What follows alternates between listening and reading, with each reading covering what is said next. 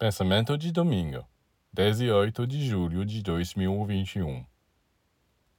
Quando digo que devemos nos unir e formar um único ser coletivo, vocês precisam me entender. Fisicamente, permaneceremos sempre indivíduos separados, com um corpo, um nome, uma identidade. É internamente que devemos aprender a viver a vida coletiva a vida cósmica, a vida universal.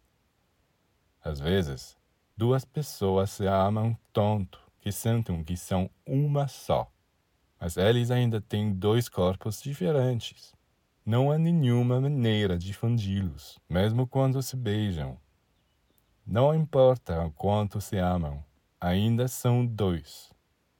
Eles se pegam ao ônibus ou vão ao teatro ainda precisam de duas passagens, dois assentos.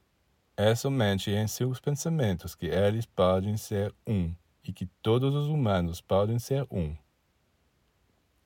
Além disso, este sentimento de unidade independe da distância física. Podes estar separado por milhares de quilômetros e ainda assim sentir-se unido, conectado.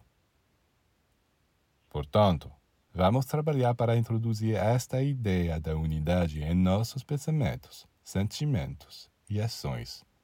E embora permaneçamos indivíduos separados, formaremos uma única família, a fraternidade branca universal em toda a Terra.